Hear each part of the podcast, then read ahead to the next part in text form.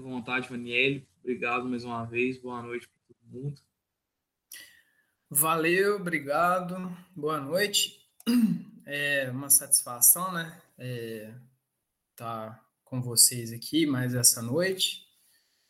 E é, agradecer que vocês estão fora do dia da reunião de vocês aí, né? Mas vocês toparam a atividade, eu fico, eu, eu que fico grato, né?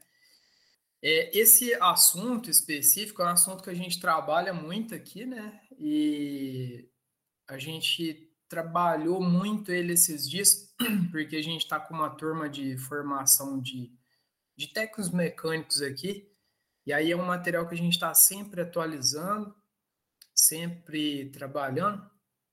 E eu, eu vou fazer um pouquinho diferente. Eu tenho cinco slides aqui para mostrar para vocês que às vezes puxa conversa, mas pode ser que vocês já tenham algumas perguntas elaboradas aí, mas eu vou puxar aqui com, com cinco slides. Até uma, uma coisa aí que que está me, me deixando aí é, não preocupado, mas é, em termos de informação, eu queria levar isso aí para discussão, porque aí facilita também, né, para a gente começar a conversa e tal. Então, pessoal, falando de motor agrícola, falando de motor para máquina agrícola, vamos falar assim.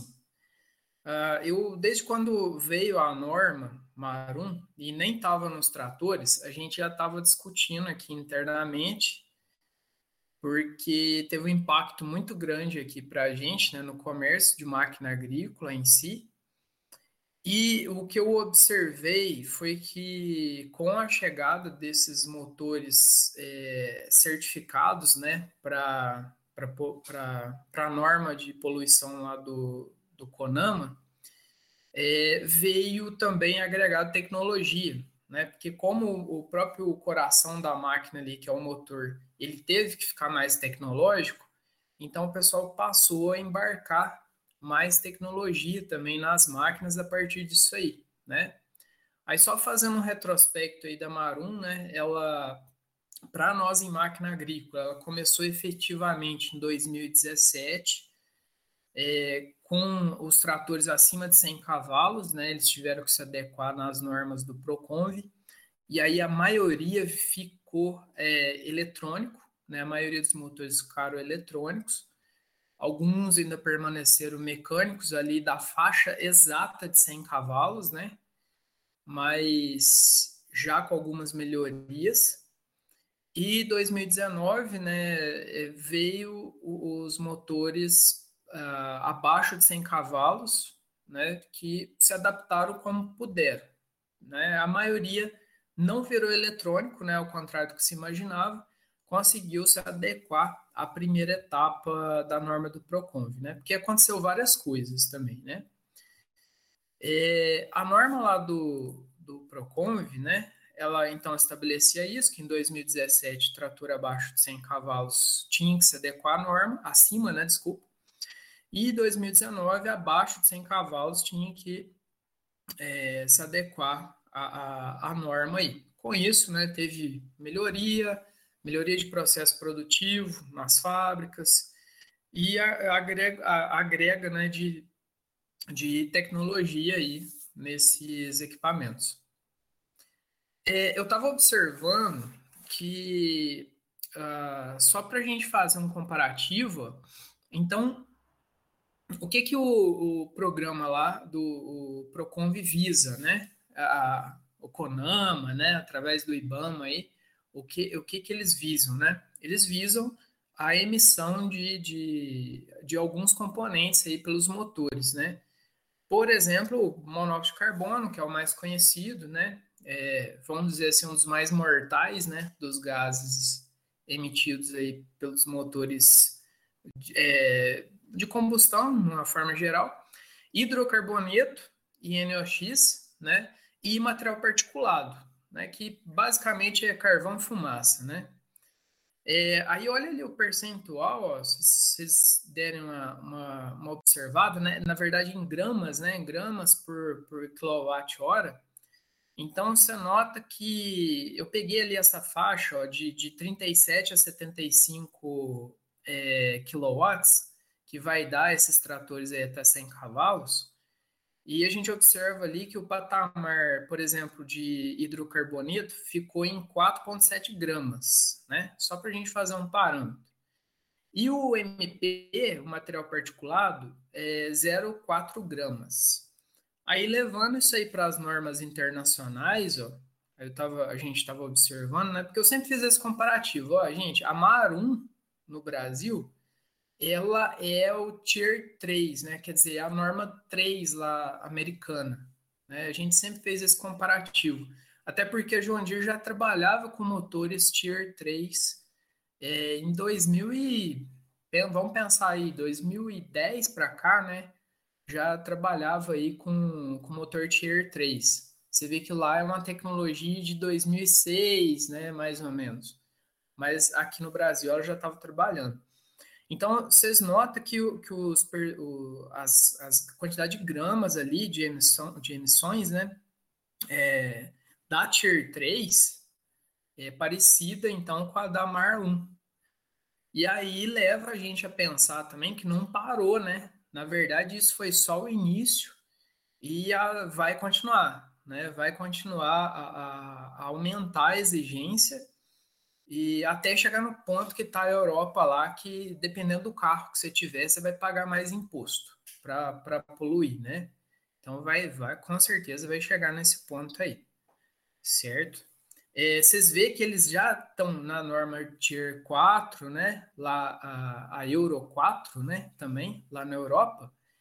E a emissão é mínima, é, já é praticamente zero. E eles estão falando nas normas 5 e 6, onde você tem até filtro de escapamento, né? Aí é um negócio assim, radical, né? Porque é zero, zero, zero, zero mesmo. E aí você vai ter que fazer catálise ali desses produtos aí para não para não sair nada no ar, né? Você vai, literalmente você vai poder cheirar lá o, o ar do escapamento, o gás do escapamento e não vai acontecer nada. É, e aí eu vou começar a nossa conversa aqui. É, foi uma coisa que eu pensei muito esses dias, né? Onde que vai parar isso, né? E isso tudo começou nessa aula que eu dei lá para os técnicos e a, gente, e a gente nessa preocupação, porque nós temos técnicos aqui que entram sem o conhecimento básico e a gente tem que passar o básico aqui para eles. E às vezes eles não estão antenados no próprio motor diesel, né? Que é aqueles mais antigos aí. E a gente já está cambiando para uma geração aí de motores que vão deixar de ser a combustão e já estão se transformando em elétricos, né? Que é o, o, caso aí que eu tô, tô expondo aí desse protótipo da John Deere, né? E então, assim, a gente tem que correr para para aplicar, aprender e aplicar essa técnica dos motores eletrônicos a combustão. Só que ao mesmo tempo a gente já tem que olhar para o futuro e ver a nossa habilidade de trabalhar com esses motores elétricos, né? E, e assim, acompanhar isso, né? Minha preocupação maior hoje é, é acompanhar isso, acompanhar essa conversão, né? Desses motores. Eu já vi até algumas imagens de, de tratores. Você pega um trator normal, você tira fora o motor diesel e o pessoal adaptando ali um motor elétrico, né? Isso aí lá na Europa já está já tá acontecendo. Então, assim, é só uma, um início aí de discussão para a gente começar nosso bate-papo aqui, nossa conversa e, e de repente gerar aí alguns comentários. Ô, Vaniel, foi até interessante, foi direto a um, uma coisa que eu estava até pensando hoje, é, para te perguntar mesmo, porque no mercado automotivo a gente está vendo que está começando a acontecer essa transição, né, no, no powertrain dos carros e tudo. É, no, no, na parte agrícola, é, com sua experiência aí, com o que, você está acompanhando, é, você acha que vai ser uma mudança mais drástica, vai, a gente vai deixar de usar motor diesel e pular direto para o elétrico? Você acha que no meio do caminho vai ter essa transição, tipo um híbrido leve, aí depois já passar para o totalmente elétrico? O que, que você acha que pode estar, tá, vai acontecer assim, no, nos próximos anos aí que a gente pode estar tá esperando? Então, pessoal, eu pensando aqui nos conceitos básicos de, de um trator, né? Falando de torque e, e tudo mais, eu não vejo muito híbrido, porque o híbrido, se vocês lembrarem aí, ele está sempre reaproveitando algum tipo de inércia, né? E na área agrícola a gente não tem inércia. A, a máquina é muito lenta e, e, a gente precisa de muito torque.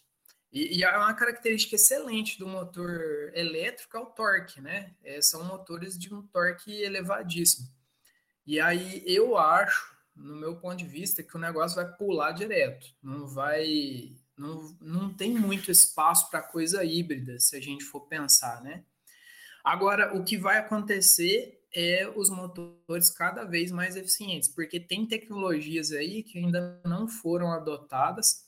O problema é que quando você adota uma tecnologia a mais no motor, ela vai ficando mais cara, né? Então, esse, eu acho que esse motor diesel ele vai chegar num ponto que ele vai ficar tão caro que já vai compensar adotar a tecnologia do elétrico ali. Agora, você falando da indústria automotiva aí, é, isso que me gerou também provocar essa discussão, porque já tem leis aí, né? Parece que está aprovado ou quase aprovado aqui no Brasil para produção, para parada de produção de motor a combustão para carro em 2030 ou 35, não sei.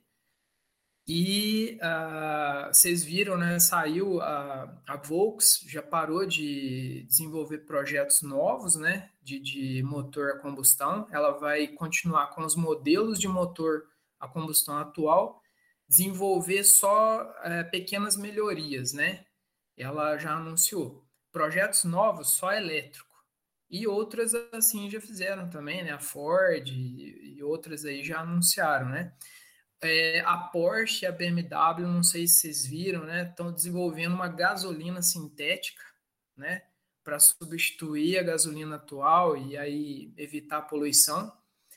É, o que, que é isso aí, turma? É desespero de, de, de não perder aquele, vamos falar assim, aquele romance da, do, do barulho do motor a combustão, né? A Porsche, ela sempre foi muito essencial ali, né? Então, ela é, o estilo, né, a questão do barulho do carro, aquela coisa. Então você vê que eles estão procurando isso aí para poder se adaptar, né? É, só que na área agrícola, né, esse charme não conta. Então eu acho que vai pular direto aí para um para alguma um motor elétrico aí bem reduzidão para é, acoplar nos motores, né? Nos tratores. É, Vanir, quando você fala que a tendência é de aprimorar o motor diesel até ele balancear o preço e se tornar viável tão elétrico. É, quando você fala nessas tecnologias, seria talvez tipo assim algum motor tricilíndrico, tipo esse downsizing aí que tá rolando também, ou seria outro tipo de tecnologia, igual você falou do catalisador para reduzir emissão e tudo? Em qual sentido que seria essa tecnologia? É, você sabe que o downsizing, é, ele, sem querer, né, eles acabaram conseguindo controlar a emissão de poluentes, né, porque a emissão de poluentes, ela está diretamente relacionada ao volume de combustível que o motor gasta.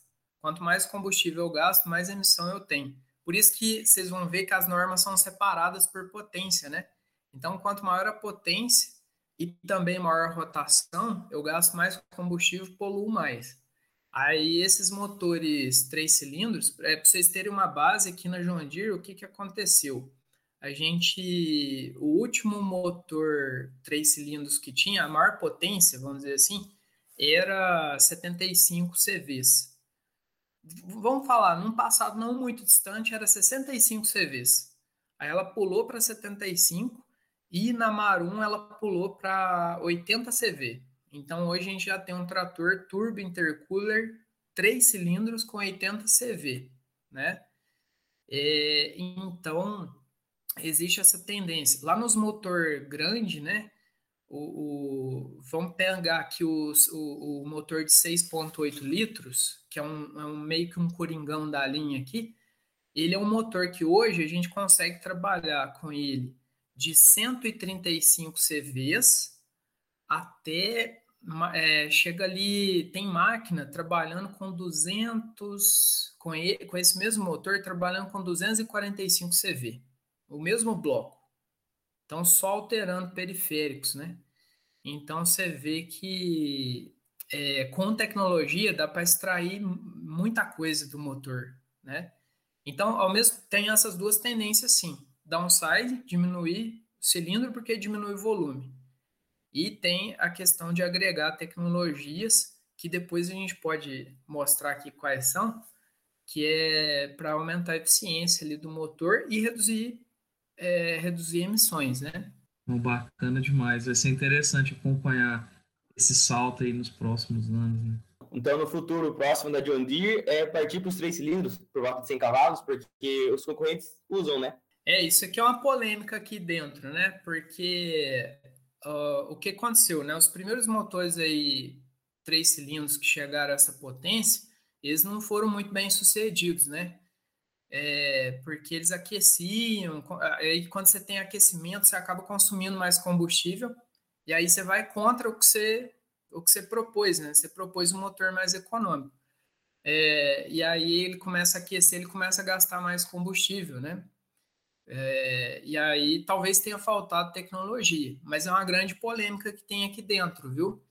De chegar aos 100 cavalos com motor. A gente sabe que com a, com a tecnologia que existe daria, mas a Deere é muito pé no chão, sabe?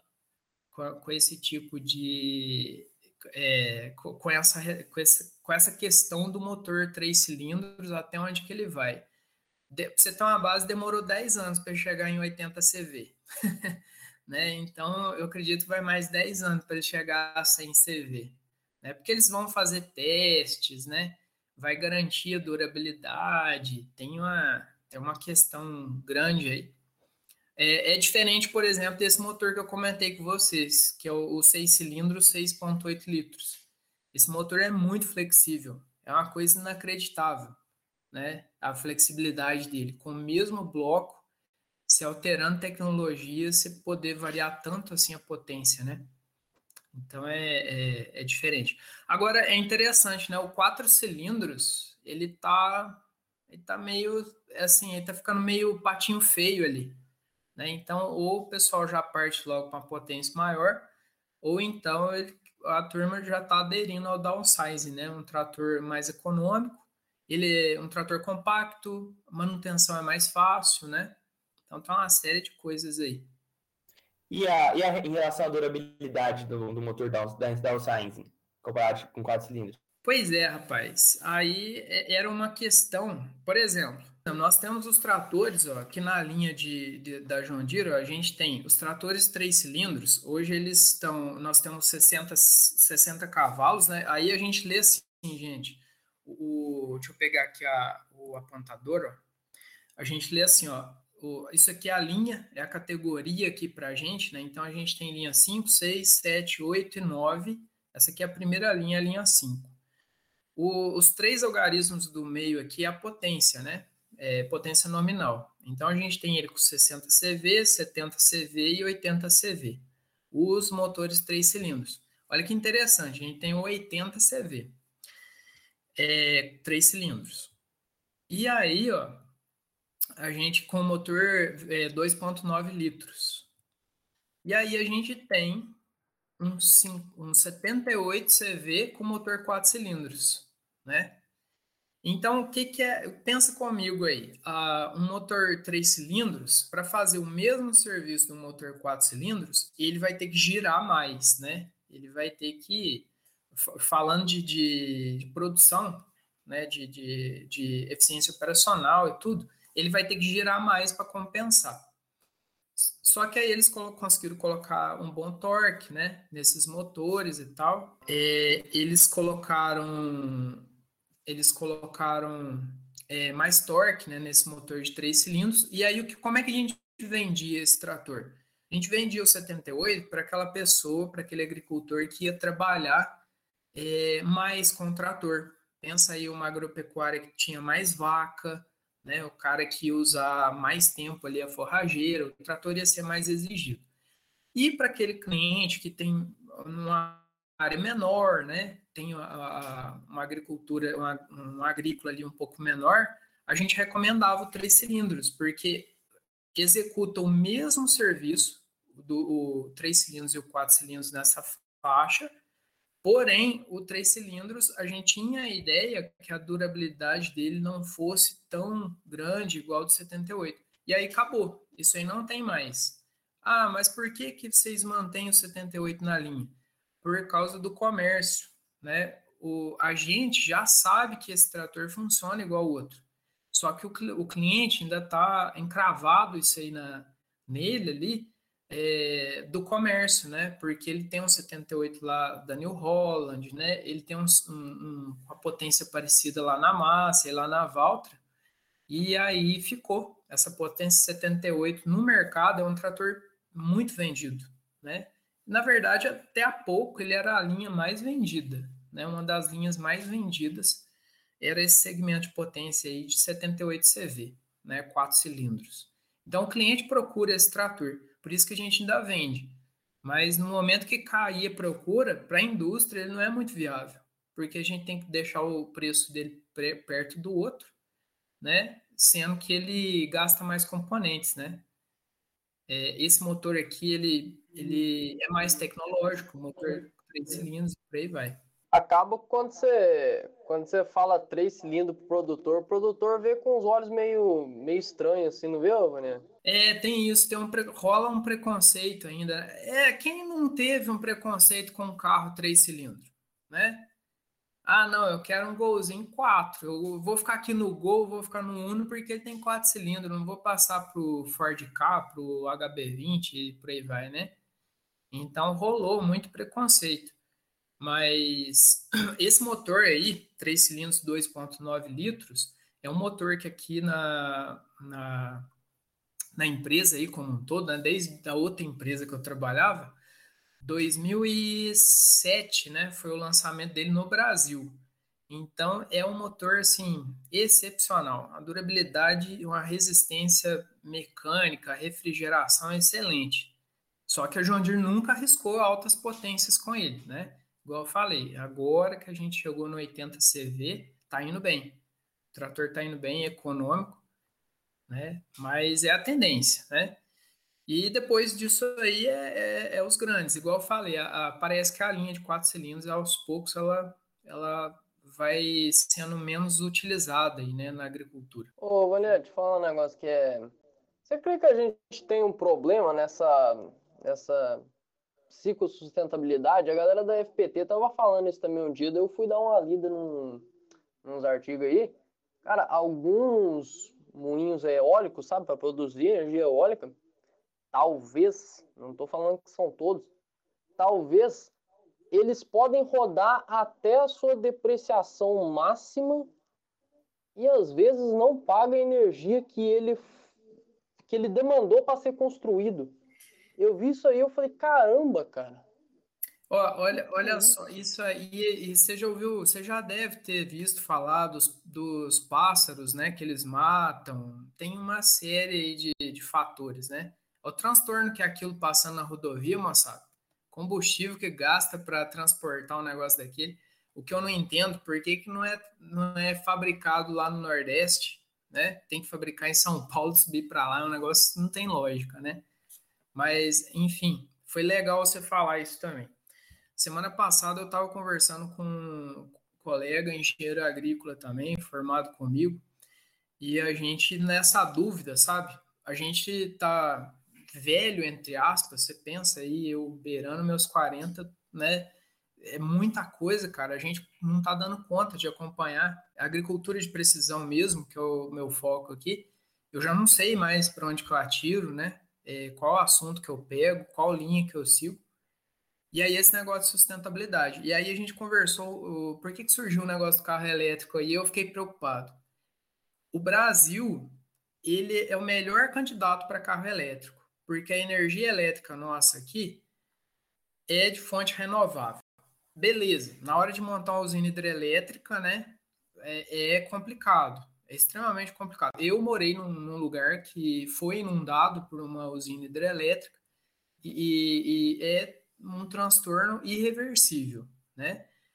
Porém, é uma usina hidrelétrica que usa a força da água, energia renovável e tudo mais. Lá na Europa, turma, carro elétrico ainda é meio, né? Porque a, a quem produz eletricidade lá é a usina, né? É, que não usa nem fonte renovável, né? Igual milho, igual os Estados Unidos às vezes usa, né? Lá é petróleo, né? Vai usar as termoelétricas lá de petróleo ou nuclear, né?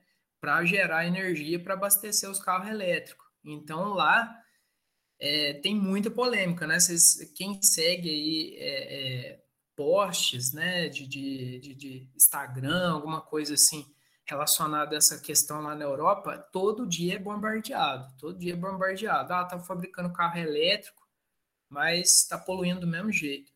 Agora, esse colega meu falou isso. Vanelli, aqui no Brasil é realidade, porque a energia elétrica aqui é renovável. Então, você ter um carro elétrico aqui, você está defendendo sim a sustentabilidade, né? Mas tem, tem muita controvérsia, né, Silas? É, esses moinhos, né, as termoelétricas, é complicado. Estava lendo até uns documentários de próprio investimento dos Estados Unidos mesmo, em projetos assim que você fala, você olha e fala, nossa, mas não é possível. É. Geram muita polêmica, realmente. É complicado. Eu acho que vai ser bem interessante a partir desse momento que a conta fechar, vai ser talvez até ter um ciclo de energia dentro da própria fazenda, assim, a gente fica imaginando, já encheu o galpão lá, o teto do galpão de painel solar da Tesla, chegar à noite, já para o maquinário, bota tudo para carregar, e aí esse ciclo começa a fazer mais sentido ainda, né, a partir desse momento. Ou, e outra coisa que vocês comentaram a respeito disso, é, talvez você vai saber falar para a gente, Vaniel, você acha que talvez o etanol consiga dar um último gás e ter algum espaço no mercado também das máquinas pesadas ou hum, acho que já está meio tarde para ganhar força assim? Eu estou precisando estudar mais sobre o etanol. O, eu trabalhei em usina né, de cana de açúcar em 2000 e, 2005, né? E aí, é, o que aconteceu? Lá foram testados caminhões é, com etanol, né? Alteraram né, as injeções e tal. Só que a durabilidade era muito baixa, né? Tem uma característica do etanol aí que eu não sei qual que é, que não dá muito certo com, com máquina pesada, né? Portanto, ainda não, não conseguiram desenvolver. Porque, pensa bem, né? Ia ser um, ia ser uma saída, né? Mas, mas eu, eu, assim, eu preciso estudar melhor esse assunto, porque que não foi para frente. Eu sei que é, o motor, a durabilidade era, nossa, era diminuía assim radicalmente a durabilidade do motor e não desenvolvia o torque que precisava, né? O torque aí compete com o diesel, com, confere o motor diesel. Aí tem essa questão sabe? Porque seria uma saída, né? Seria uma saída interessante. Sim, quando a gente pensa na parte estrutural, né? Etanol tem fácil em todo local e tudo. Então talvez seria uma, uma saída, né? Também, mas deve motivo, né? Você está comentando. Para questão de sustentabilidade, vou, vou subir aqui um negócio, é, aproveitar esse gancho aí do Silas. Olha só, para a gente pensar. É, taxa de compressão. Nossa, você arrancou a palavra da minha língua, eu ia falar exatamente. A taxa de compressão do etanol, Vanieri, ele é mais baixo que da gasolina ou ela é um pouco mais elevada que da gasolina? Mais baixa? É, é mais elevada, né? Mais elevada. Vou postar, vou, vou subir ela aqui para você ver, ó. Aí, turma, é assim, ó, né? O conceito, só para nivelar todo mundo aqui, né? A taxa de compressão, deixa eu pegar meu. Taxa de compressão, então, é o que você consegue comprimir quando o pistão está embaixo, no ponto morto inferior, até o pistão chegar em cima, no ponto morto superior. Aí nós vamos ter motor que vai ter câmara, igual esse aqui, ó. Vai ter motor que tem câmera no cabeçote, tem motor que não tem câmera, né? Aí pode variar. A confecção dos motores diesel atual, né, eles têm essa cavidade aqui, a câmera acaba virando essa cavidade que tem no pistão, né? E aí todo o volume que você adquiriu aqui, ele quando o pistão sobe, ele é comprimido, né? Então, é onde a gente tem as taxas de compressão, que é a relação entre o volume maior, né, comprimido no volume é, menor. E aí, o que, que acontece, né? V vamos pensar aqui, ó. Uh, se eu comprimir, é, por exemplo, se eu comprimir demais o produto que está aqui, tem que ser um material que resista à compressão, né? Que tenha moléculas mais complexas, né? Quem que consegue resistir mais compressão? Primeiro o diesel, depois o álcool, a, a, molécula dele ainda é complexa, por isso que tem essa dificuldade com o motor a frio, né? É, é, fica mais complexo ainda de você é, separar ali as moléculas e gerar uma, uma combustão. E depois a gasolina. Portanto, a gasolina, se a gente comprimir demais, o pistão antes de chegar em cima, ele já vai dar combustão, né? E pode ser que o motor não funcione, né? Ele vai parar no meio do caminho ali, no meio do processo. E agora tem outras questões, né? Por exemplo, a gente pode aumentar. É, pensa aí, eu preciso de oxigênio para fazer a queima perfeita, né?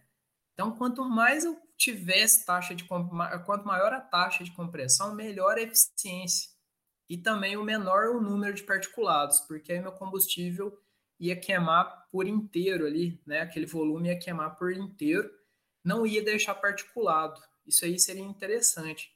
São os métodos atuais, né? Turbo, né? Compressores, injetando mais oxigênio aqui, mais frio, para poder ter mais moléculas e fazer uma boa compressão. Só que eu tenho um limite para cada combustível, né? Então, nos motores diesel, eu consigo trabalhar de 14 até 24 para 1. Aqui na linha John Deere, a gente trabalha com 17 e 18, para vocês terem uma base. E os motores ciclo Otto, né, de uma forma geral, trabalham de 7 a 12 para 1. Só que aí é que está a jogada, né? 7, 8 até 10, turma, gasolina. Né? Motor a gasolina trabalha bem demais com essa taxa. Né? Fica perfeito. Motor a, a álcool, a, a, etanol, 10 até 12, né? Para ficar top. Aí o que, que aconteceu? Para ficar sustentável, criou né, o carro flex. Né? Onde que está a taxa de compressão do carro flex?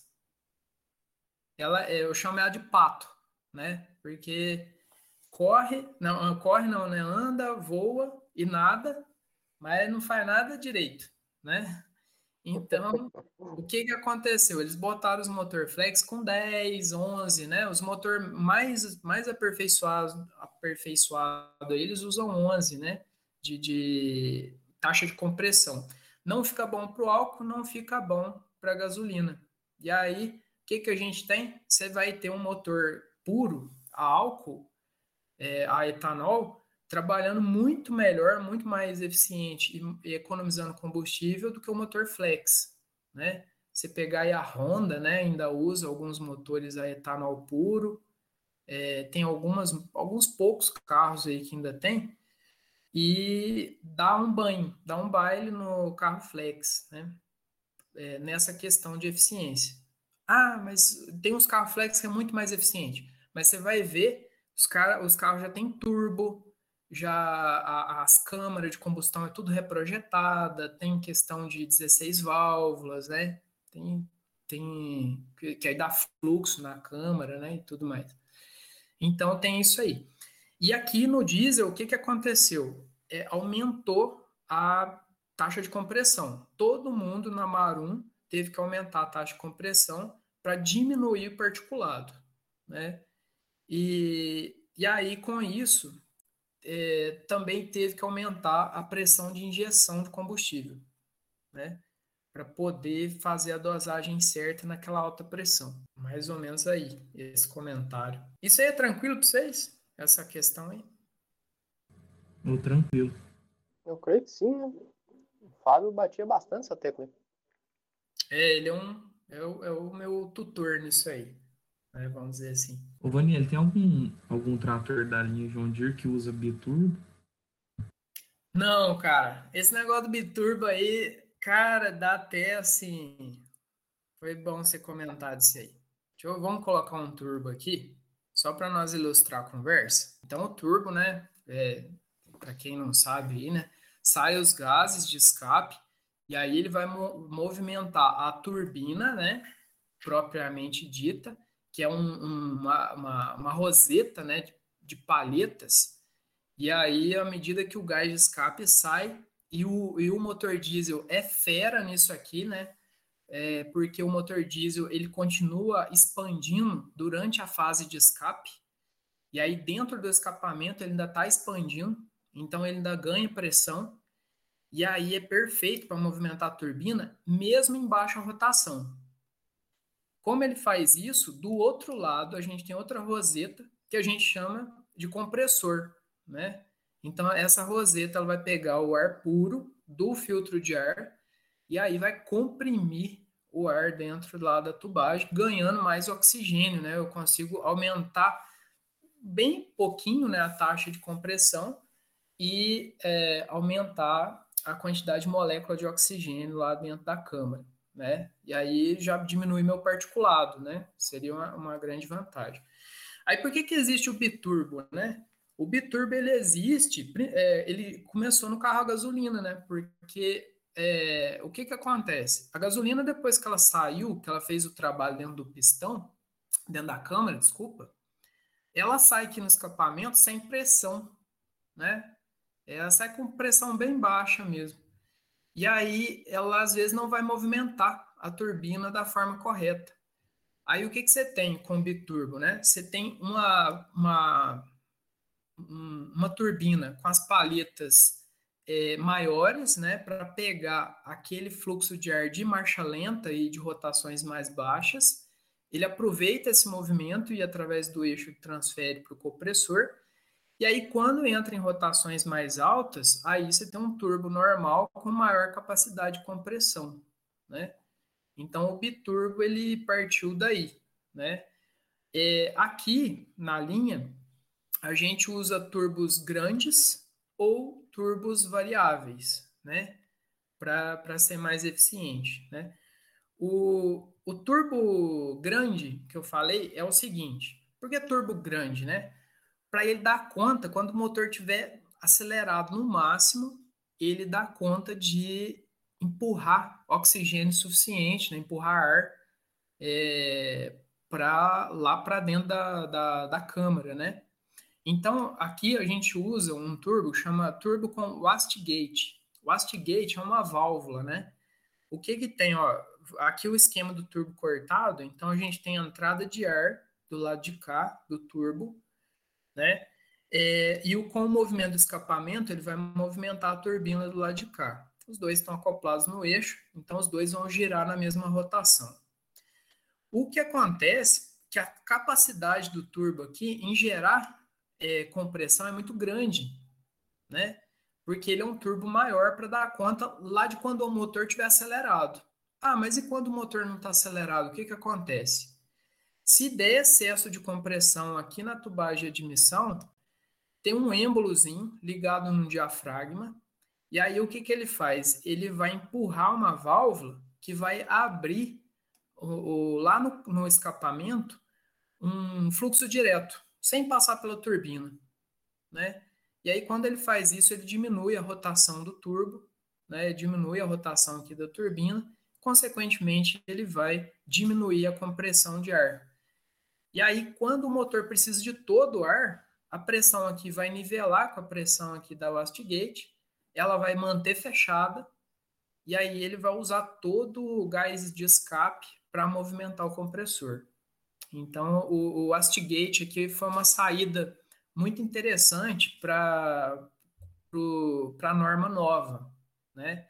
É, aqui só temos um modelo, se eu não estou enganado, que ainda não está usando o Astigate, não foi necessário, mas é, os outros modelos que não são turbo variáveis estão usando o Astigate, né? válvula o Astigate. E aí tem o turbo variável, que ele não está nessa. Então, ó, maior torque a baixa rotação, menor temperatura de trabalho também, menor índice de emissão de poluentes, porque a gente vai conseguir colocar mais oxigênio lá dentro da, da câmara, né? É, aí a visualização lá do turbo instalado no, na máquina. E aí, o, o, o turbo variável. Fala uma coisa, mas só que não é sobre isso que você estava comentando, não. O negócio que você falou no começo da apresentação sobre treinamento de operador. Tá pensando uhum. nisso ontem, falar a verdade. O investimento hoje em dia que as empresas fazem nessa parte deve ser grande, né? Porque, igual você comentou, a gente está indo para motor elétrico já. E a maioria dos operadores, quando entram na empresa hoje, não, não sabe nem de motor de combustão, a maioria. Aí isso, isso aí deve ser um gasto bem grande das empresas hoje em dia, não deve, Vanilla? Eu tenho, tipo, um, uma otimização para treinar essa galera. Oh, na verdade, Silas, virou um nicho de mercado, né? Que a gente explora aqui. Né? Hoje a, a pessoal tem um nível de conhecimento muito pequeno o, eu não sei como é que foi né, o ensino básico de vocês, mas está cada vez piorando, né? E, e, outra, você pegar uma região aqui que nem a nossa, não tem ensino técnico, né? É, e aí é muito difícil achar a gente com a base, né? E aí a gente está explorando. A gente tem a linha de treinamento. É, esse ano a gente só não abriu ainda por dois motivos, né? Covid e outra que a loja nova, né, ela vai ter uma estrutura maior de treinamento e aí a gente está esperando ela ficar pronta aí meados de agosto. A gente vai dar inclusive treinamento técnico pra, para operadores nessa né? parte, motor diesel, elétrica, hidráulica e para mecânicos também, né? É, por, porque a, a formação o pessoal não tem formação. Então é assim, ó o cara, é, hoje, se, se você for um agricultor e um cara dono de uma empresa e você quer se destacar, é, você tem que investir em treinamento. Eu te dou um exemplo, né? Aqui onde eu tô, é, foi uma empresa que desde quando eu entrei em 2008, a, a palavra aqui do, do proprietário era sempre essa, ó, é, não adianta ficar tentando achar alguém pronto para determinado tipo de situação. É interessante sim se formar e estar tá sempre treinando.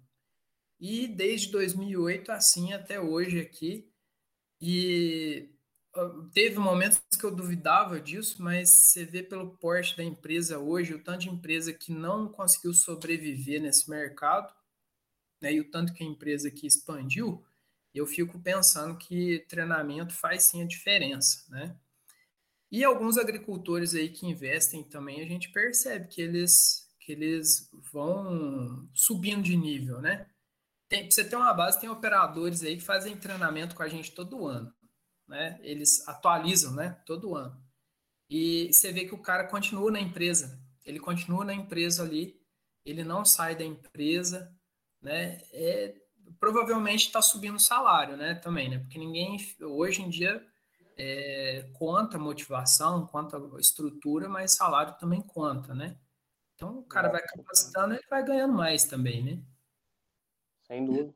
Mas é complexo, viu? A gente explora isso aí, porque é um ponto fraco, né, que tem hoje, né?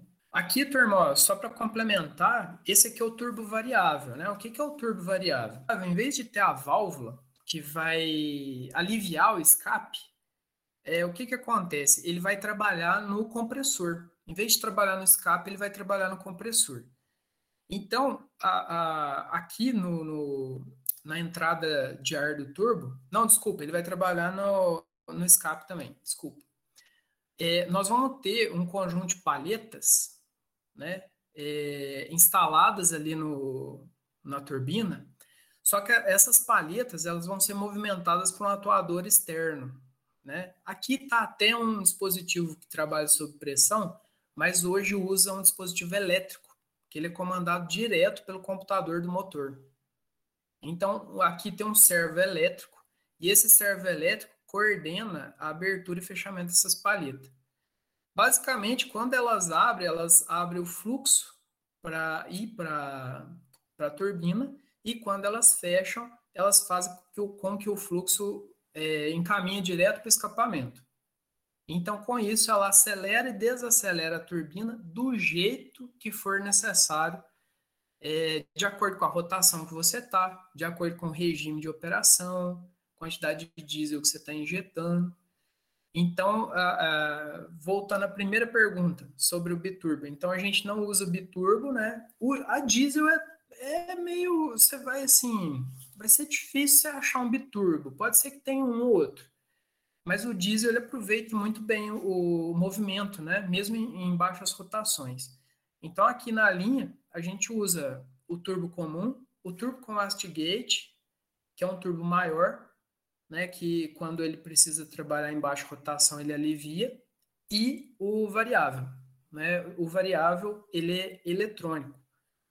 O, o gerenciamento é muito melhor, não tenha Questão dúvida. de maior, você fala tamanho mesmo, dimensão?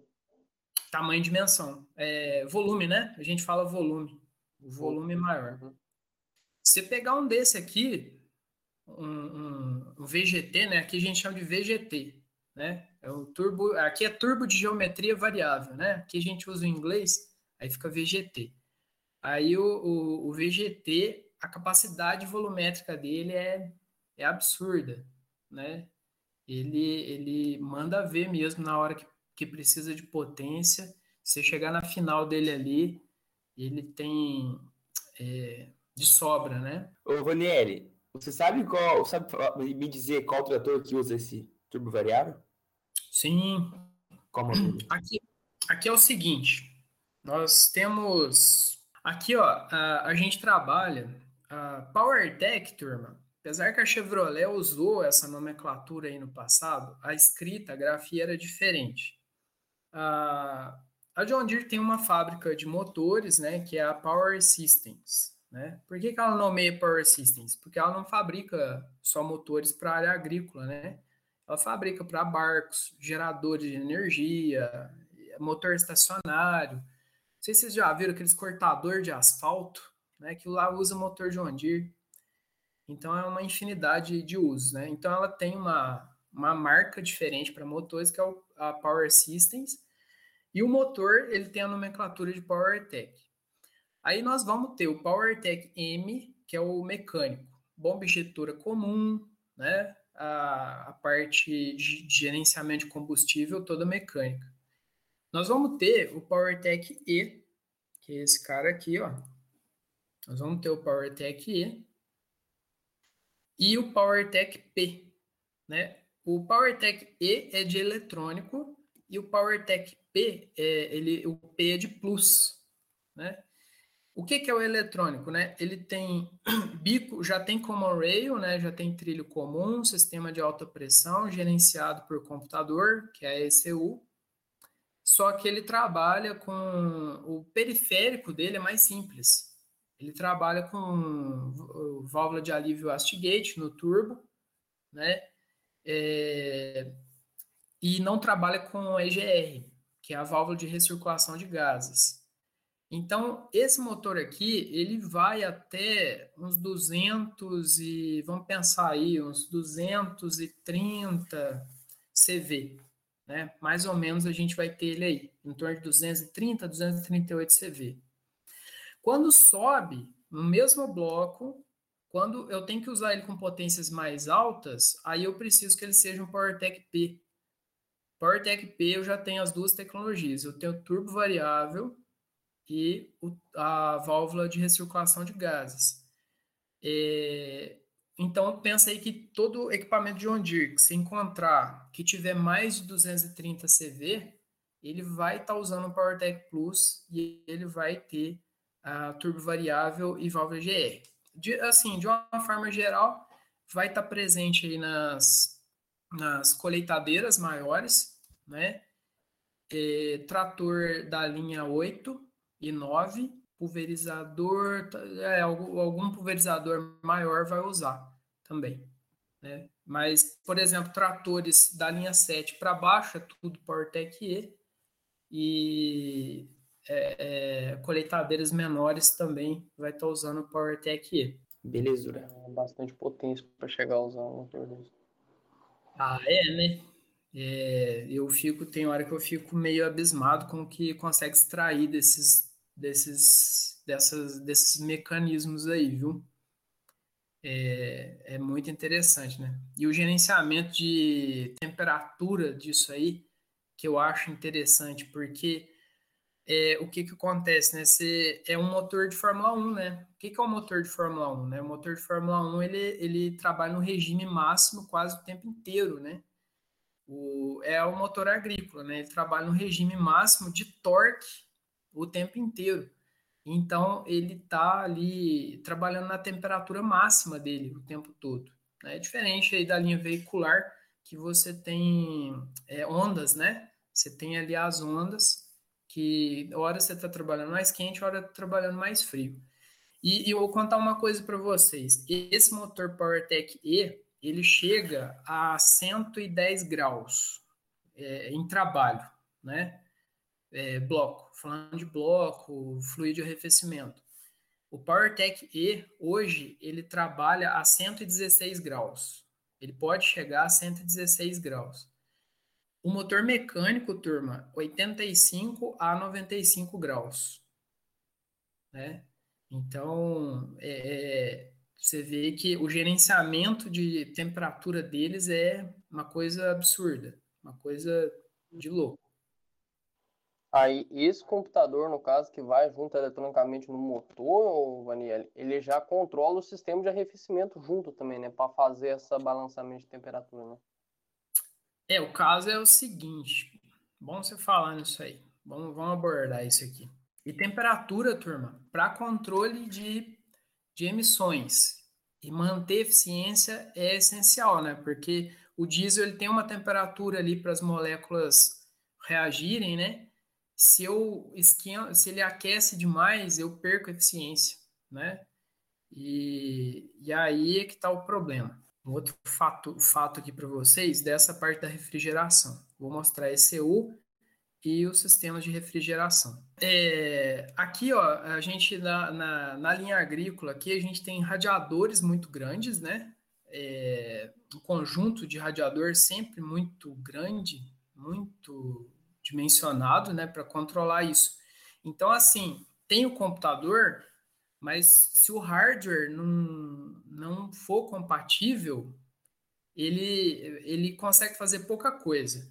Se esquentar demais, sim, a, a ECU, que é a controladora, ela vai derrubar a aceleração ou vai diminuir a dosagem de combustível para derrubar a temperatura, né? Acontece isso sim. E usa EGR também, né? Mas o, o caso é que os sistemas de, de, de, radiador são muito grandes, o hardware já é muito grande, então ele consegue dar conta disso aí. O, o, aí hoje nós temos uma estrutura de ventilação diferente, né? O que, que começou a usar? Começou a utilizar os ventiladores variáveis. Então, quando você tem potências acima de 100 cavalos aqui na John Deere, você já vai ter um ventilador variável. O que, que é o ventilador variável? À medida que esquentar, é, esse aqui é o primeiro sistema, o primeiro modelo deles. Esse sistema ele tem uma, um, um cooler aqui, ó. Ele tem uma, uma, uma, a gente chama de embreagem, né? Embreagem viscosa. Ele tem um fluido à base de silicone aqui dentro, que à medida que esquenta, aqui tem uma válvula que libera esse fluido. Esse fluido entra aqui no meio da galeria, por dentro desse dispositivo, certo? Ele é aletado para pegar melhor a temperatura. E aí, à medida que ele entra nessa galeria, ele freia o eixo central em relação à hélice. Então, pensa aí, quanto mais quente tiver a máquina, mais ele vai dar tração nessa hélice e fazer ela girar. Desculpa, é esse aqui, ó. E fazer ela girar, né?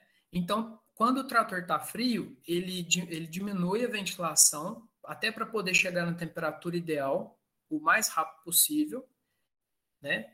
E, e depois, quando ele está quente, ele tem um poder de aceleração maior nessa hélice, né? Esse é o primeiro sistema. Se você pegar o 7J, que é esse aqui, ele já tem um sistema que tem gerenciamento eletrônico. E o acionamento dessa embreagem é por óleo hidráulico. Então, uma válvula hidráulica é acionada para fazer a tração da hélice ali. E aí, quando você tem um trator, por exemplo, igual o 8R, que ele é muito grande, é, essas embreagens não iam dar conta. Aí ele tem um sistema de, de polia variável, né? A gente chama de varicool. É, então, tem um sistema hidráulico, eletrohidráulico, comandado também pela, pelo computador do motor. À medida que esquentou, essas polias variáveis elas oscilam, aumentando ou diminuindo a, a ventilação do motor, né? Então, isso aí também é, é controlado. Ô, Vaniel, Sim? esses motores mais grandes de hoje em dia, em questão de água, eles ainda utilizam válvula termostática ainda? Sim, boa pergunta. É, eles utilizam a válvula termostática, né? Ela, ela é um dispositivo muito simples, né? Para você poder manter a temperatura uniforme. Porque pensa bem, né? Seus, uh, a, a, seus componentes mecânicos ali, de, de aço, alumínio, o que seja, eles foram feitos, eles dilatam.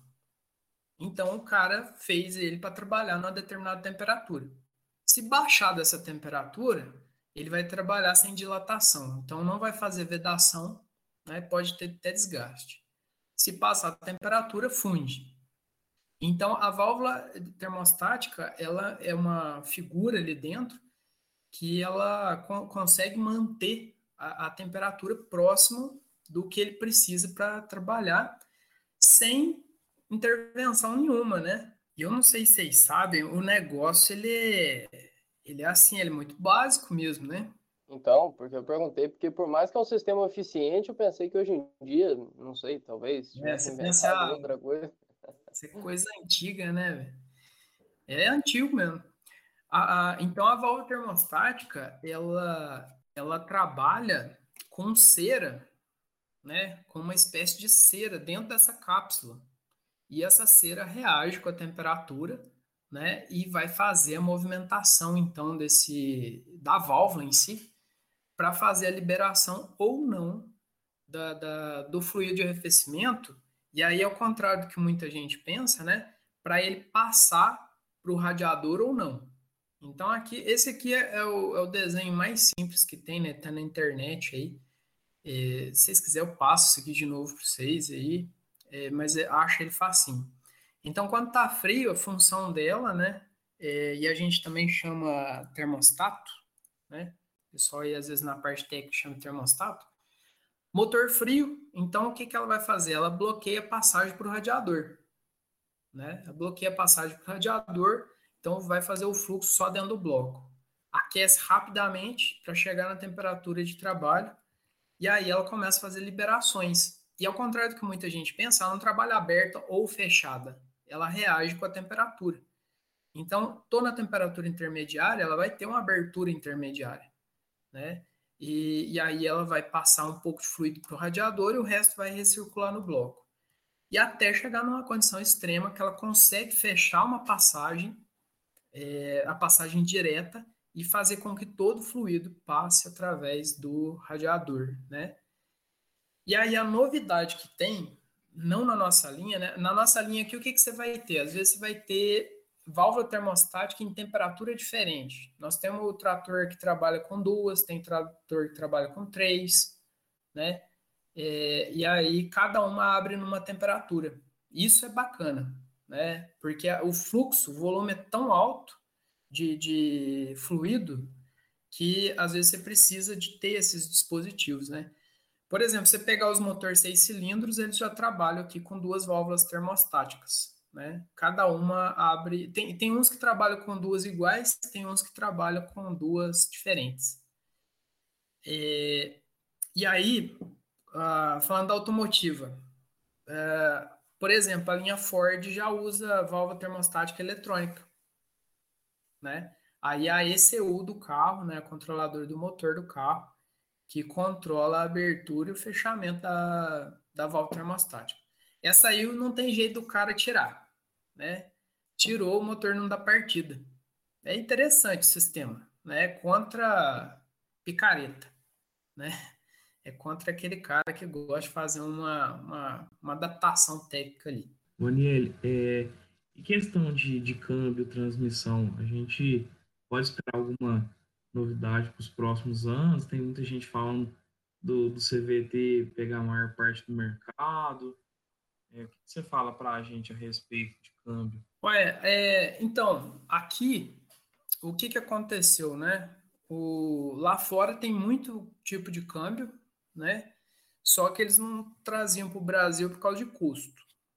Né? O cliente não pagava, né? o produtor não, não paga, é, dependendo do, do custo, né?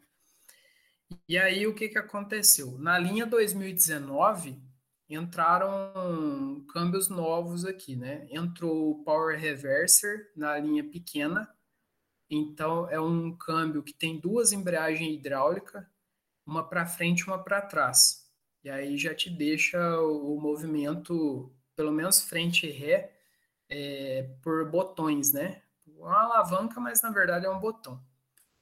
E, e aí já simplifica a operação do, do, do sistema. Entrou um câmbio, dois câmbios diferentes na linha média, né, que é o que é o 6M. O 6M é o trator mais bonito da linha. A turma gosta de tirar foto com ele. O que, que muda do M para o J? Boa, boa pergunta. Ó, essa aqui é a linha J. Ó. A gente chama de trator médio, né? O que, que é o trator médio para nós aqui? É um trator de mais de 5 mil cavalos, 5 mil quilos, desculpa. É um trator maior que 5 mil quilos. Eles vão de 5 mil quilos até 10 mil, né? Até 10 mil quilos. Então a gente começa com quatro cilindros, aí a gente tem desde o 6,100 até o 625, né? É, e aí a gente tem esses caras aqui, ó, tem um câmbio, tem os câmbios tradicionais da linha média. Um câmbio mecânico totalmente sincronizado, né? São 12 marchas sincronizadas, muito legal, que é robusto, né? Não quebra. E, e, outra coisa, essa linha já tem embreagem hidráulica, né? Então a embreagem é por pacotes é, de disco. Ah, num, a transferência de energia é muito melhor, né? E ela não quebra, né? E, e tem o Power Quad. O Power Quad é um câmbio de pacotes de disco. Ele parece um câmbio automático, só que ele não é automatizado. Você escolhe as marchas, né? E aí você, sem usar a embreagem, né, você acopla qualquer uma dessas. Aí ele tem 16 marchas. É, a linha de seis cilindros, né, da, da CJ, aqui são os tratores maiores, com até 210 CV. Mesma coisa, mesmo câmbio. E aí veio o M, foi dois câmbios novos que entraram no mercado, né? O M, a gente só tem ele seis cilindros, é, e aí entrou um câmbio que a gente chama de AutoQuad, que você tem embreagem eletrohidráulica. Então, qual é a diferença do, M, do J para o M? Embreagem hidráulica no, no J, eletrohidráulica no M. Né? Principal diferença, lógico, né? Se você entrar na cabine, é outra, outra coisa. Tem muito mais tecnologia. É, JD Link de série, é, VCR eletrônica, né? tem um, muita coisa. E aí, é, e você também tem um câmbio Command Quad que ele não tem alavanca nenhuma. Ele, ele passa 20 marchas, né? Todas no botão. Qual que é a vantagem desse cara? Esse cara, ele pega o motor e ele conversa. São duas controladores eletrônicos e uma conversa com a outra. Aí, o que, que eu faço? Eu escolho a, a velocidade que eu quero. E aí, ele que vai escolher a rotação. Da forma que ele consiga fazer força e economizar combustível. Né? O CVT, o princípio é esse também. Né? Lá, para quem já conhece lá o CVT. Nós não temos CVT. É tudo pacote, tudo pacote hidráulico. Linha John Deere hoje não tem CVT, tudo pacote hidráulico. Até o 9000, até a série 9000 é tudo é, pacote hidráulico, certo? Então, de câmbio começou a evoluir lá, sabe? Da, a gente sabe que a gente queria mais, mas começou a evoluir para esses câmbios automatizados aí, né? Robotizados, né? A gente pode considerar. E, e... mas o que acontece quando você tem um motor é, igual esse que é muito flexível, você fica infinito também, porque você não tem necessidade de trabalhar numa rotação fixa. Aí você pegar um, um, um série M, 20 marchas, mais variação da rotação do motor, e você tem torque em qualquer marcha, vamos dizer, para quem viu trabalhar na prática aí, não sente diferença aí de um CVT, não. Às vezes é até benefício. Mas é interessantíssimo, né? Esses câmbios novos que vieram aí, a gente estava atrasado. Né? É, realmente, é bem interessante, né? Facilita até na hora de, de fazer ali, as atividades dia a dia e tal, né? Exato. Então vai ter economia de combustível, vai facilitar para o operador. Bacana demais. Ô, Daniel, é... eu sou o lado mais inovação e tal. Hum. É, eu fico muito empolgado quando fala motores elétricos e tal. Queria voltar naquele. Aquela foto que você colocou no começo do, daquele da John Deere, eu fico reparando muito design, né? Igual o, Nicolas falou, ah, o trator é bonito e tal. Mas olhando no design ali de compactação, você acha que o design da máquina ali vai ficar é, melhorar no quesito assim é, compactação ou talvez tipo a, a, o autopropelido ali ele vai conseguir ter uma melhor é, uma melhor performance dentro da lavoura. Tipo assim, é design em geral, você acha que vai poder mudar com os motores elétricos? Ué, então, vamos ver aqui, ó, como é que eu começo aí. Essa primeira coisa, né? Você falando de design aí, principalmente, vamos falar da engenharia agrícola da coisa ali. A esteira, esteiras, né? É, tendência também né? Porque é, a dissipação da potência ali é muito maior. Tá, o custo ainda é não é alto não, ele é absurdo, né? A gente andou cotando aí para entregar colheitadeiras aqui na região com conjunto esteira, porque já é possível, né? Você entregar a colheitadeira com conjunto de esteira é, de borracha, mas é absurdo o custo tem muito componente importado ali ainda, né? E a fabricação nacional, hein? A fábrica nacional, mas ainda o custo ainda é muito elevado, mas seria o ideal, pelo que a gente viu. Diz que a diz que o 9RX diz que a eficiência do do do, do de esteira pro, em relação ao de pneus que é absurda, absurda, você pegar a mesma potência, né? Então, eu, a capacidade de arraste dele é muito maior com menos lastro, né? Então, tem essa questão. Agora, outro ponto que eu vi lá, é, vocês viram que quando tirou a cabine, aí mudou tudo, né? Mudou centro de gravidade, é, ele diminuiu, basicamente ele diminuiu o peso e eles conseguiram colocar o ponto de apoio dele ali em outro lugar e pelo que a gente viu, vai fazer mais força de tração com menos peso. Né? Então, isso aí também eu acho que vai dar muita, muita coisa para falar, viu? Agora, é, esse negócio das outras máquinas é que está complicado, Gabriel. Ah, por exemplo, o pulverizador mesmo é um calcanhar de Aquiles. Então, cada vez mais pesados, né? o pessoal quer barras maiores, capacidade de solução maior né, você pensa que já tem pulverizador de 4 mil litros né, de, de solução. Mais um chassi de, né, vamos falar aí uns 10, 12 mil quilos. Né? Tem pulverizador aí batendo 17 mil quilos. Né? E, e aí, com pneu fino, tá fazendo assim. Aí eu pra, não sei quem, se alguém aqui de vocês assistiu minhas minhas conversas aí de agricultura de precisão né, com os outros grupos, a gente conversou isso. É, tráfego controlado, esquece descompactar. Tem um cliente aqui, né? É bom, eu vou, falar genérico, né? Tem um cliente que a gente atende, o, o Sávio é produtor aí. Se doer nele aí, né? Ele dá os pulos dele aí. Que tá insistindo no negócio de descompactar rastro de pulverizador. Esquece, meu amigo, esquece. Você vai fazer o rastro pulverizador e vai pensar que aquilo é uma estrada. Aquilo ali é uma estrada e você vai seguir nela o resto da vida. Você pensando assim, você vai aumentar a capacidade de tração dele, ele vai pegar mais aderência no solo, vai afundar menos.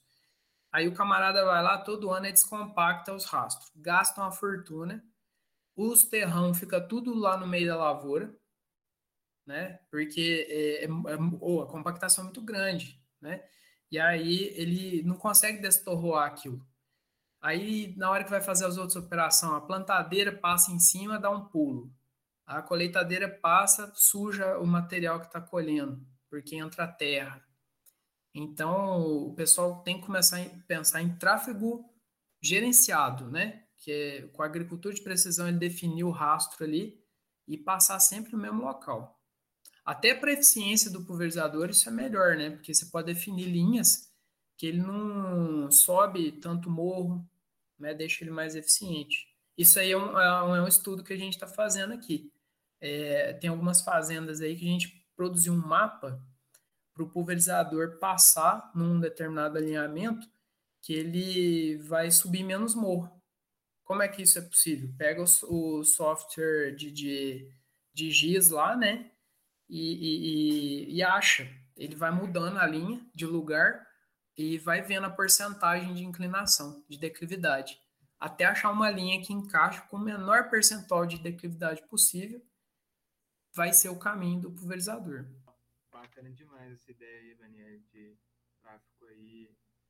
E a galera fica pensando muito nisso, né, em parte de compactação, mas se você for levantar todos os dados aí, é melhor você deixar fazer uma estrada mesmo, né?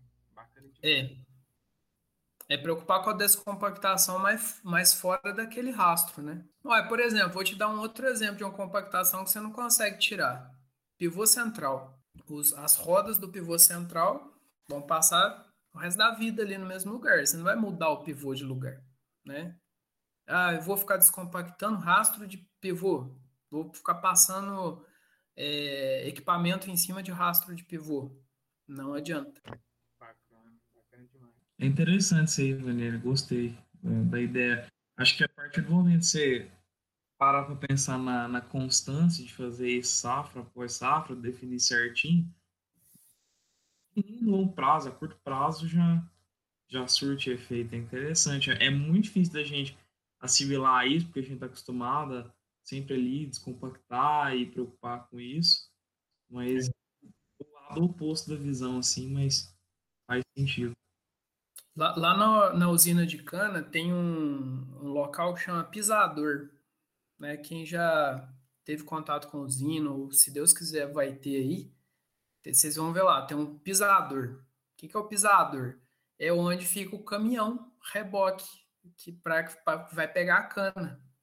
Adianta eu plantar a cana ali, o caminhão vai ficar estacionado ali, o caminhão tem ele cheio, né? Ele vai dar o quê? Mas, sei lá, uns. Tem caminhão aí que dá 80 mil quilos, né? Então vai amassar tudo. Aí eles já têm as usinas mais modernas aí já definem esses pisadores, é os pátios, né? Aí eles já deram um nome até mais bonito agora, agora é pátio. Aí eles deixam o pátio e não planta nada, fica sem plantar, porque não vale a pena, né? Porque antes o que que fazia? Plantava, aí eles colhiam o primeiro pátio, colhia o pátio, aí depois o caminhão parava lá. Mas não vale a pena, é compactado aquilo ali, tem que descompactar todo ano. E o motor tá paradão lá, né? A gente podia estar tá desmontando ele, mostrando esses componentes todos lá dentro. espero que a gente volte em breve, poder ah, cara, eu sim. Se Deus quiser, até janeiro do ano que vem, já vacinou todo mundo e tá tomando cerveja. É, se Deus quiser, vacina nós aí até final do ano, sei lá, né? Tomara. Ô, Daniel, deixa eu fazer uma pergunta. A questão da John Deere, peça. John Deere ela é uma multinacional